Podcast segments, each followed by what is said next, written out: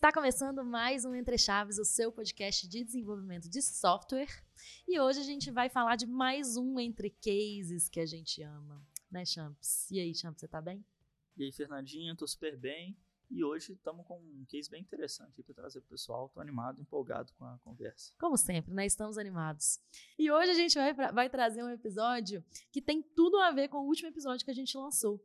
Que no, no último episódio a gente falou né, de um time que tinha, né, que tomou uma decisão de ir para uma arquitetura nativa, né, se tratando de um, de um produto mobile. E hoje a gente vai falar do contrário, de um time que foi para uma arquitetura híbrida, se tratando de um produto mobile né? E para falar sobre isso, a gente trouxe algumas pessoas aqui. E aí, Marcos, você tá bem? É, pessoal, boa tarde. Eu sou o Marcos, tá? Marcos Tavares. É, trabalho aí na DTI com o pessoal já há algum tempo, pouco mais de cinco anos. É, meu segundo, basicamente meu segundo cliente na, na DTI atuando, tá? Então estamos aí há mais de um ano nesse, nesse desafio que a gente vai comentar um pouco mais aí dele agora aí pro pessoal. Boa.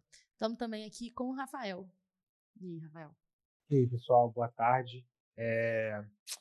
Eu me chamo Rafael Rocha, estou aqui na DTI há quase dois anos. Esse também é o meu segundo cliente aqui na DTI. E hoje eu estou mais voltado aí para o mundo mobile. Boa. E o Henrique também. E aí, Henrique? Boa tarde, pessoal. Eu sou o Henrique Ladeira, já estou na DTI há pouco mais de um ano e esse é o projeto que eu comecei e estou desde então. Boa, algumas carinhas novas aqui no podcast hoje, né, Champs? Exatamente, sejam bem-vindos. É isso aí. Então, para a gente começar esse papo, quem poderia é, contextualizar para a gente um pouquinho do projeto, do produto de vocês, né, e quais são os principais desafios aí? Beleza, posso falar um pouquinho aí do, do cliente, da natureza do negócio? Aí vamos nos complementando aí. É, pessoal, então o nosso, o nosso cliente aí, ele é um, um líder global atacadista. Tá? O negócio dele é basicamente a venda de produtos eletrônicos de segurança, produtos é, de audiovisual também, tá? produtos eletrônicos de baixa tensão, então, o negócio é a venda, né, B2B, é, desses produtos, venda e distribuição. Ah, é um cliente aí que está presente em mais de 17 países, tem mais de 350 mil itens catalogados, a gente tem uma, uma ordem de grandeza aí do, do negócio que a gente atua. É, nossa parceria com esse cliente vem desde abril do, do ano passado, né, 2022, e já falando um pouco aí do nosso desafio, né? A gente entrou para assumir a parte mobile desse, desse cliente, tá? sendo que o principal canal de venda hoje é, é o site, e a gente entrou para estar tá trazendo uma, uma, melhor experiência, né? Fazer uma proposta é, de escalabilidade aí também para os aplicativos legados. Então, na ocasião, a gente, a gente herdou dois aplicativos, tá? sendo que um estava distribuído para os Estados Unidos e o outro para a região da Europa, em específico para o país da, da Holanda. Aí o nosso objetivo era é, mudar um pouco a, a, estratégia do inicial que o cliente teve, que era de estar tá lançando um, um aplicativo, um código para cada país e que ele tivesse operação com uma relevância, né? Então, devido a alguns problemas é, que o cliente estava sofrendo, principalmente de escalabilidade, a gente entrou com a proposta aí de estar tá, é, trazendo uma arquitetura, né, um aplicativo global, em que a gente, com um esforço mínimo ali, a gente conseguiria fazer a parte de tradução, é, uma parte de feature flag também, que é importante falar que, é, apesar de o negócio ser um só, ainda existem né, algumas features que são disponibilizadas por país, então a gente teve que obedecer esse critério também. É, e a gente ainda aponta para backends diferentes, né? a gente consome recursos de estruturas diferentes. Então a gente montar um aplicativo que conseguisse lidar, lidar com isso aí. Legal. Antes da gente entrar, então, um pouco mais nessas, nessas peculiaridades que você já mencionou, é, qual que é a stack que vocês usam? Então, a gente usa o React Native, né, fala um pouco da, da arquitetura, que ela está conectada a, a dois BFFs, é, .NET, C Sharp, MVC. Essa parte que a gente assume. A gente assume tanto a parte do, do React Native quanto a parte dos dois BFFs. Sendo um BFF é, para conectar com o ERP que está distribuído para a parte de Norte América tá? e o outro ERP distribuído para a parte do, da Europa. É, o, o que você fala dos, dos das duas APIs seriam é, APIs de domínios diferentes ou seriam APIs, no caso que você falou, uma para os Estados Unidos e uma para atender a Europa, por exemplo? Isso, é uma para atender cada, cada localidade. Por que isso? Porque são RPs diferentes. Então, a estrutura que o cliente fez é, inicialmente né, foi estar tá construindo à frente ali um back-end para cada conexão com o RP, tá? E a gente construiu, a gente não, a gente herdou é, um BFF que se conectava a cada é, back-end. Entendi. E aí tem esse desafio que vocês falaram, né? Que o Marcos, Marcos falou bem ali.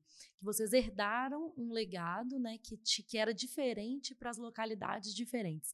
Vocês sabem, assim, qual que era o problema que o pessoal, que alguém que desenvolveu dessa forma, estava tentando resolver quando criou essa solução? Acho que acho que dá para dizer um pouco de decisão às vezes do cliente mesmo, sabe? Tipo, de velocidade, né? Questão de é, quando você, por exemplo, coloca é, uma data forte, ah, eu preciso desse sistema, desse aplicativo, né, rodando quanto antes, e aí pode ser que a equipe que, que foi responsável, né, por desenvolver a primeira solução, é, não teve o tempo necessário, né, para arquitetar uma coisa um pouco mais completa, que, que pudesse é, pensar, né, nessas diferentes frentes, né, nos diferentes países e tal, e ou pode ser um, algum outro motivo do tipo é, começou com um país, só depois que eles pensaram, putz, vamos pensar em outro país, né?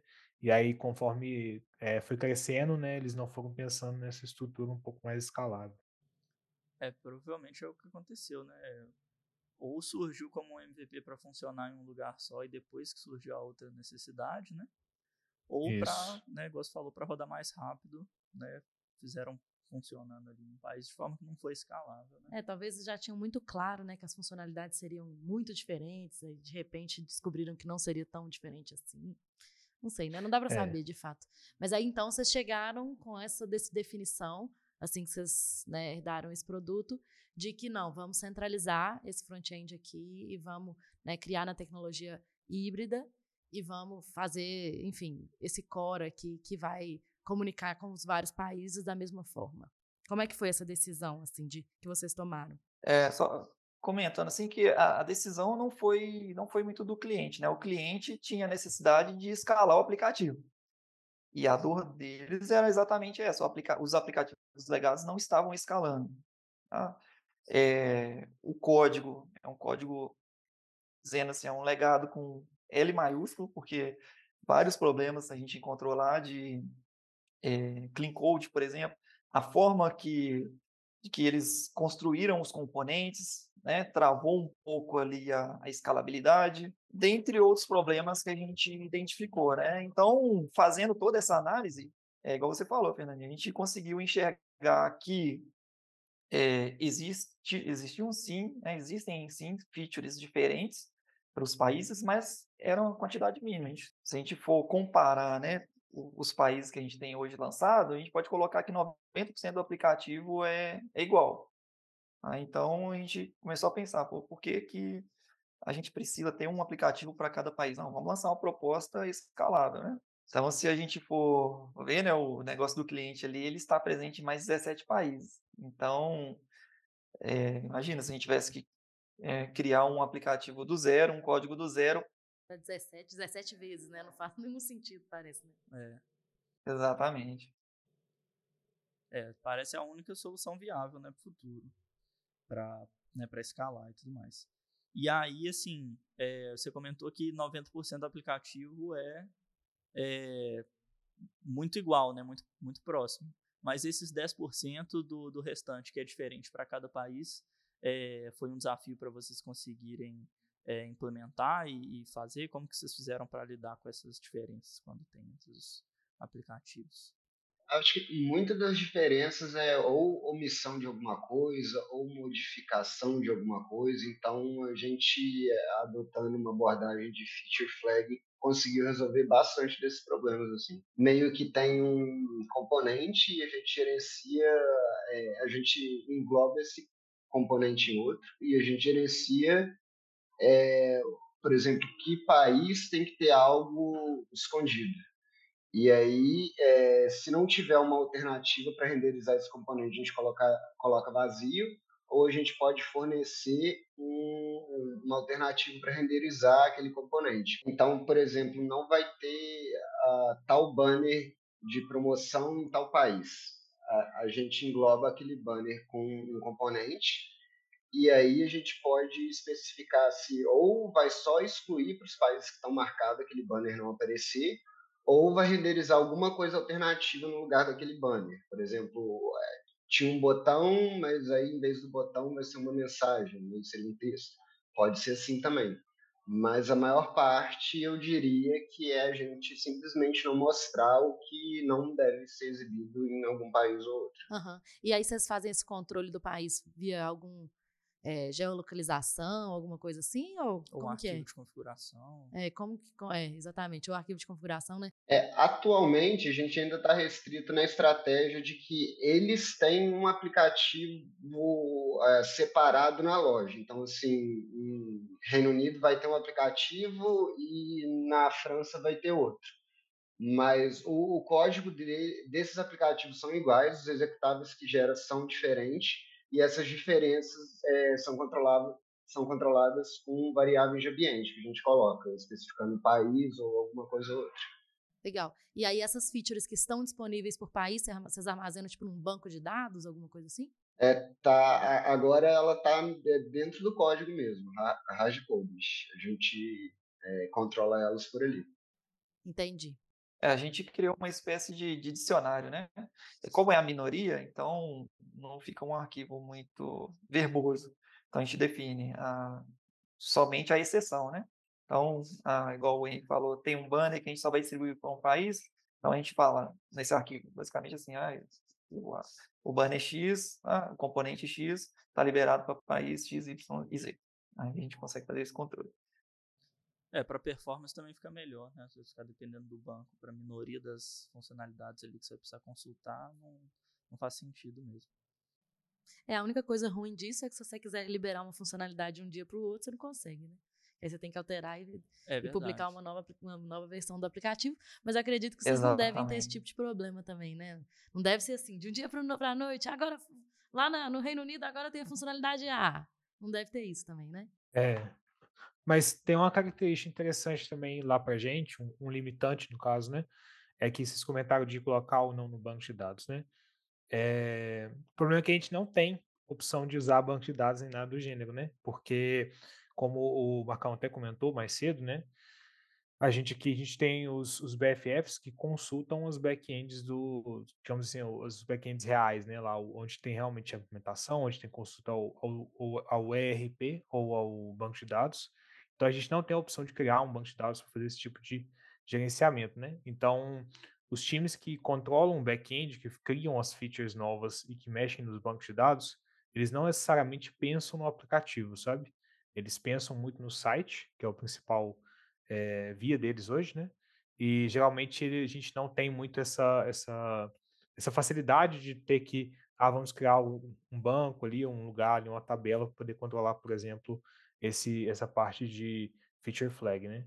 Então é mais um limitante característico do nosso projeto, né? E eu fiquei com uma, uma curiosidade, assim, quando vocês. Talvez a gente até já tenha falado um pouquinho disso, mas eu queria entrar um pouquinho mais.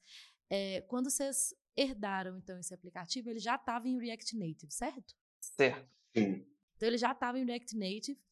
Existiu algum momento em que vocês pensaram que vocês deveriam, sei lá, refatorar esse aplicativo para torná-lo nativo?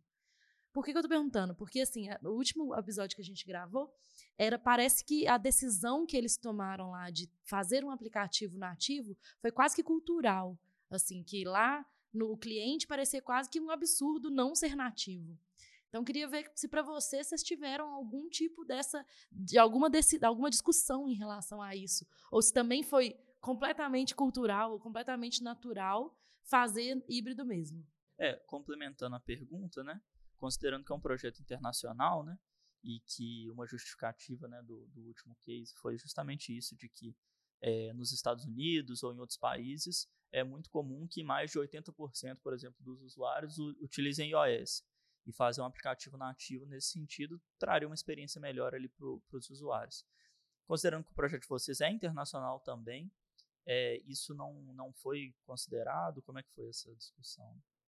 É, eu acho que a gente estava meio um pouco de mão atadas, porque já tinha o aplicativo funcionando tanto para iOS quanto para Android, eles já tinham isso por ser híbrido, e a questão, igual o Chambs falou, é, isso vai depender muito também de onde você vai implementar. Nos Estados Unidos, que a maioria pode ser iOS, às vezes uma abordagem do iOS é melhor, mas como era distribuído no mundo, já tinha uma parcela usando o Android, a gente tinha que é, prover uma solução que atendesse esses mesmos requisitos. Então, se a gente fosse fazer nativo, ia acabar precisando de duas equipes, uma só para iOS e uma só para Android.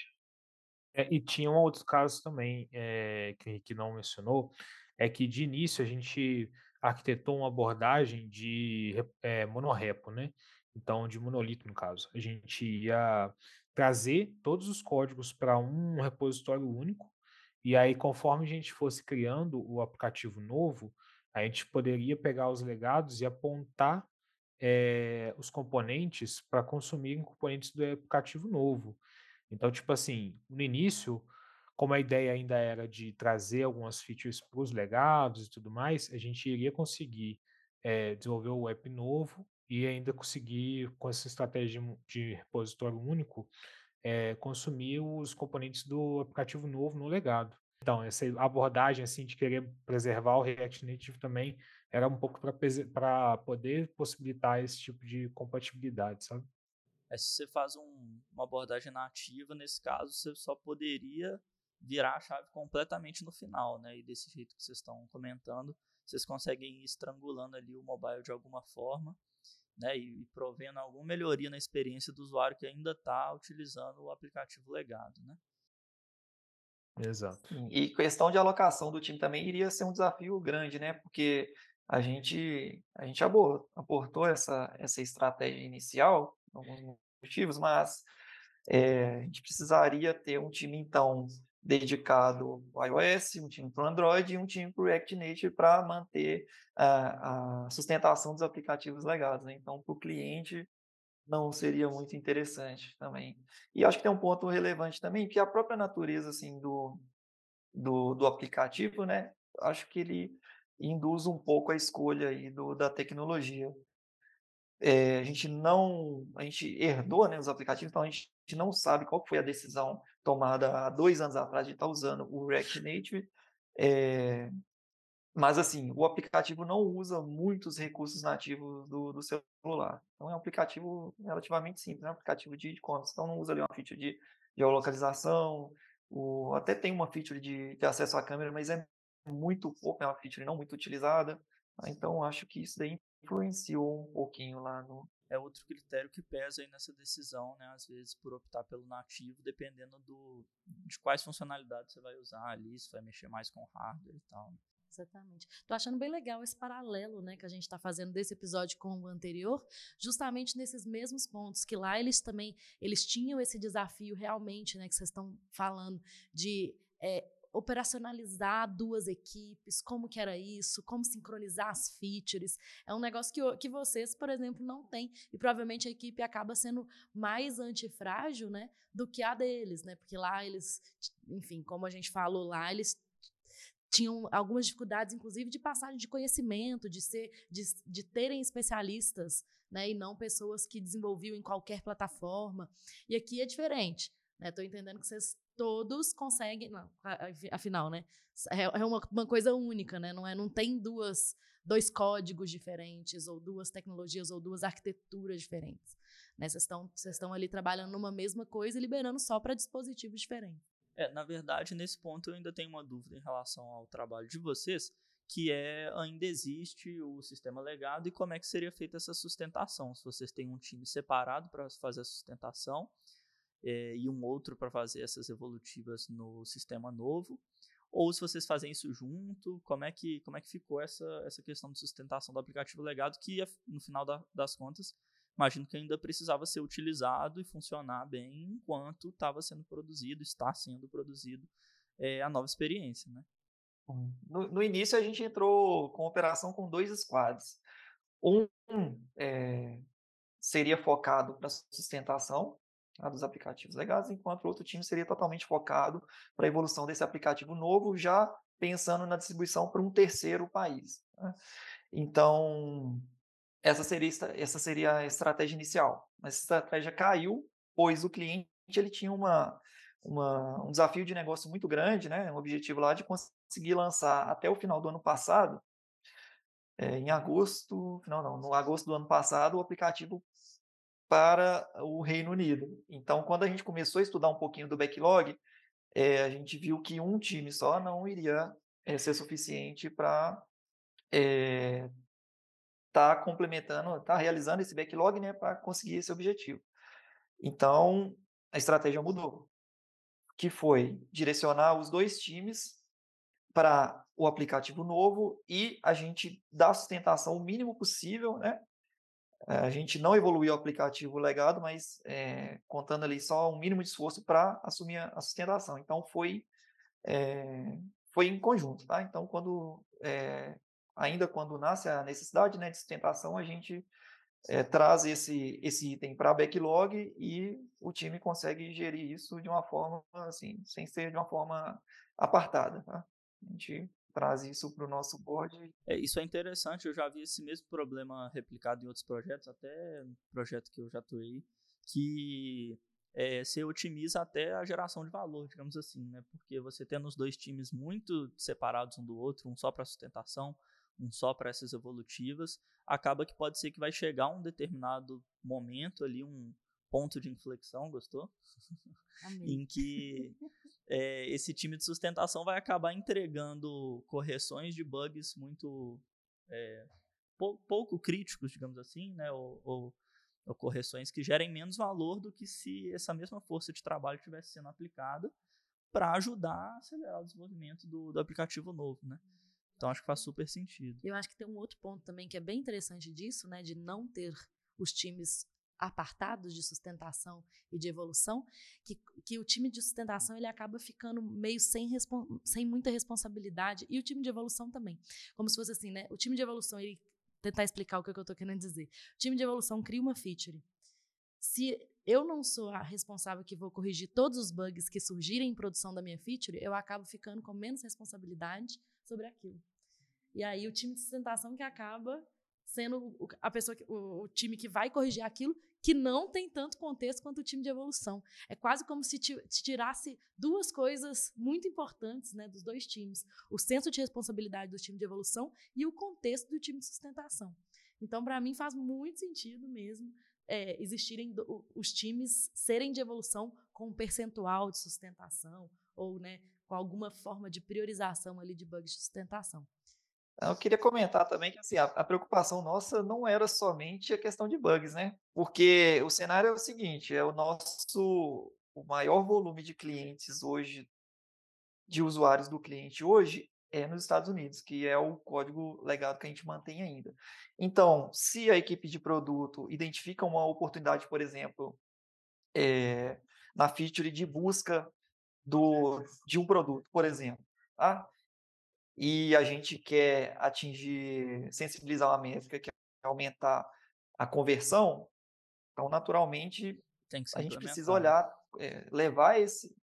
Exatamente, precisa levar em consideração também, levar isso para a balança que o maior fluxo de usuário está no aplicativo legado. Então, a gente hoje, a gente faz um trabalho também para conseguir buscar dados, tá? buscar métricas para conseguir justificar a implementação do código legado, que é, os meninos podem comentar aí também, é que é, é muito mais oneroso a implementação do, no código legado do que no código na estrutura nova. Sim, sim, essa questão de ser oneroso também é, foi legal. A gente até teve um momento que a gente chegou que a gente viu como que o investimento do início do projeto de definir toda essa arquitetura compensou, que apesar que no início a gente acaba não entregando muito valor de produto para o cliente, especificando muito isso, mas chegou um ponto que é, eles queriam lançar determinada feature para um país e a gente reconheceu que dar manutenção ou adicionar aquilo naquele país estava mais custoso do que já migrar ele para o nosso. Exato. E quando a gente viu isso, a gente viu como que colhe frutos desse investimento, apesar de no início não entregar muito valor de produto para o cliente, não ver as telas sendo feitos muito rápidos e coisas assim, que ele pode ver, né?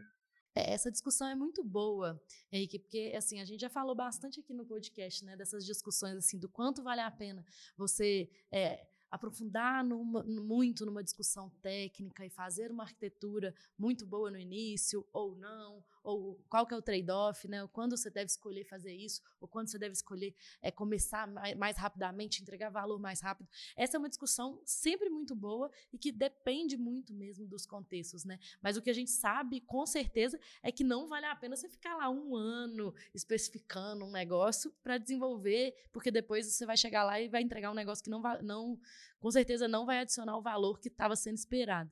Mas esse tipo de trade-off é muito importante da gente ter em mente do que fazer, né? Se é, não, peraí, é, nosso time aqui, vamos discutir um pouco mais para criar uma arquitetura um pouco mais robusta agora, porque a gente vai colher os frutos no futuro. Ou não, agora a gente precisa criar um negócio muito simples, porque a gente tem uma oportunidade ali de encaixe de mercado que é um, daqui a um mês, uhum. sabe? Então, essa, esse tipo de coisa é muito legal no, no desenvolvimento de software no geral, porque é um, é um desafio que a gente passa sempre e que a gente vai depender mesmo de cada contexto e de cada coisa que a gente tem que entregar, né? É, e esse exemplo do, do Henrique é legal, porque sempre rola, né, quando a gente fala de legado, de que tá tão difícil você implementar alguma coisa ali, alguma solução no legado, que é mais fácil, você gasta menos esforço para implementar um novo, né? E aí a decisão fica fácil, né? É, é melhor ir para o novo mesmo. Mas essa decisão só fica fácil quando você mede né, esse trabalho que está sendo feito e tal, e percebe ali que realmente o time está gastando um esforço, é, um esforço muito maior do que deveria no desenvolvimento de alguma feature. Né? Então, acho que é importante ressaltar que é importante medir, medir isso né, e acompanhar para poder até comprovar assim, olha só, vale a pena a gente investir no, no aplicativo novo, porque olha, olha quantos pontos a gente está gastando para poder implementar uma funcionalidade aqui no, no sistema antigo. E aí justifica o investimento. Exatamente. Esse tipo de, justificativa, né, de motivo, de medição real e de, de mostrar realmente os resultados, são argumentos fortíssimos para uma refatoração, sempre existe esse desafio, né? Não só aqui nesse time que a gente está falando de mobile, mas desafios no geral de refatorações, de migrações para sistemas mais novos, de mostrar justamente compensa, né? Por que, que eu estou migrando uma, um negócio que já existe, que está funcionando, para um negócio novo aqui? E claro, vocês têm um, um, uma justificativa muito clara que é de escalabilidade, que essa daí é uma justificativa assim, que, poxa, tem que escalar. Então, beleza, vamos ter que migrar. Mas nem todo time tem esse tipo de justificativa, né? De não estar escalando. Então, é, medir o tempo que gasta desenvolvendo em um e em outro, com certeza é uma ótima forma de você mostrar que está valendo a pena investir mais no novo. É, hoje, assim, a gente tem é, tido muito esse debate sobre quando vem, vem entrar novas features né, nos legados, Hoje a gente está nesse processo de migração, né? A gente está terminando a migração do app da Holanda e talvez a gente não tenha uma data muito certa, né? Mas provavelmente no futuro próximo começar a migração do app dos Estados Unidos, né? Que é o principal. E aí às vezes entra uma feature que a gente sabe que vai ter um esforço tão grande que a gente fica nesse debate interno, sabe? Vamos priorizar isso ou a gente deixa, ou a gente não gasta esforço com isso, porque quando a gente terminar de, de completar né, essa feature, é, a gente já vai estar tá começando a migração, entende?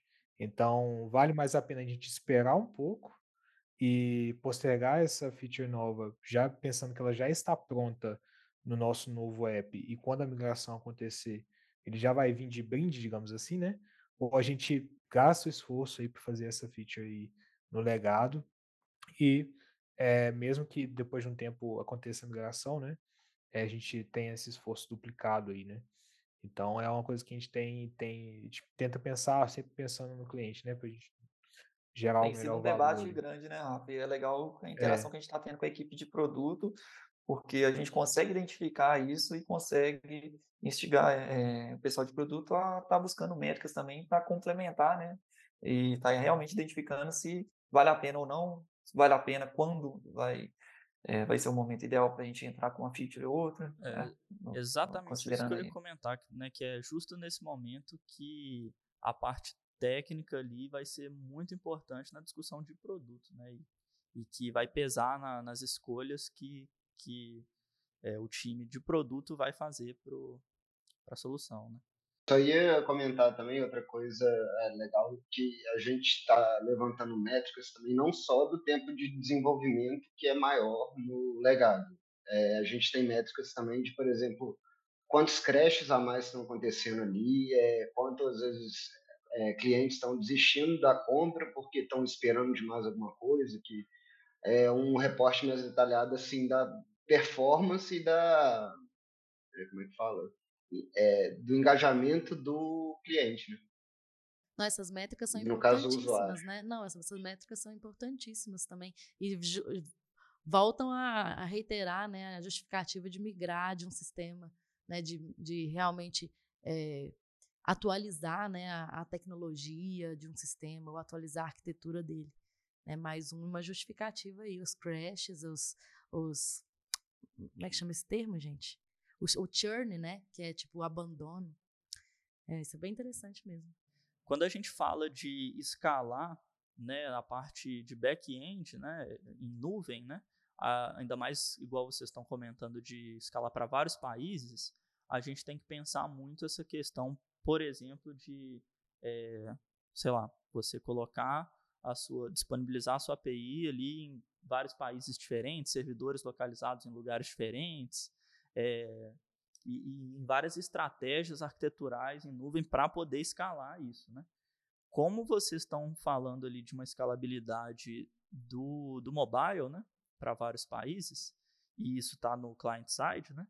Vocês não enfrentaram esse tipo de, de problema, ou, na verdade o que eu quero dizer é o, o que tipo de problema análogo a esse vocês teriam para poder escalar o aplicativo mobile para vários países, sabe? Seja como é que disponibiliza ele nas lojas, seja alguma dificuldade em relação à lei de proteção de dados diferentes que vão ter entre os diversos países, que tipo de dificuldade vocês tiveram para isso?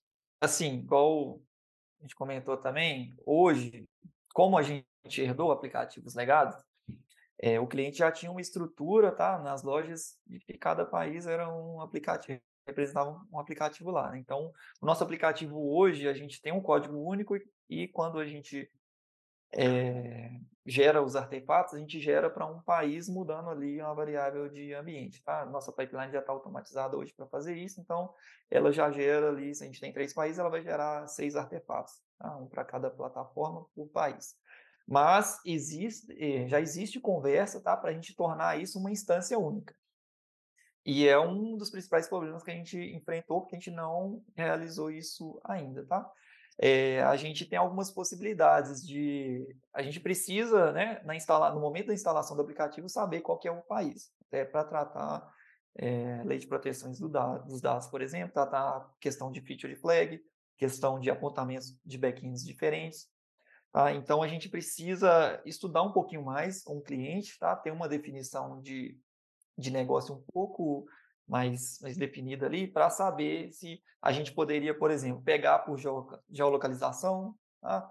ou se a gente poderia dar liberdade do usuário estar tá selecionando o país que ele quer instalar aquele aplicativo. A gente precisaria entender com o cliente, por exemplo, se faz sentido é, um usuário estar tá na França e, e querer instalar um aplicativo que é distribuído para o Reino Unido. Isso é possível? O negócio permite isso?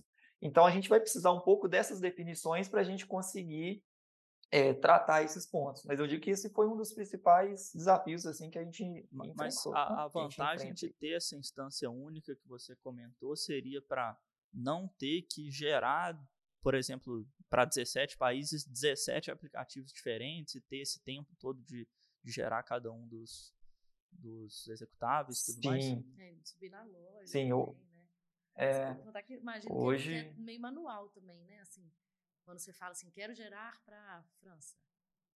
É um negócio meio manual. Não, a gente, au- Como é que vocês estão fazendo? a gente automatizou esse processo. A gente está usando o Fastlane no repositório e já tem um CI integrado. Ah, legal. Aí, é assim, assim que bate uma branch de release, ele já está conectando com o Firebase, gera as builds para os países que tem disponível. no- isso, no caso, no nosso código novo que a gente implementou.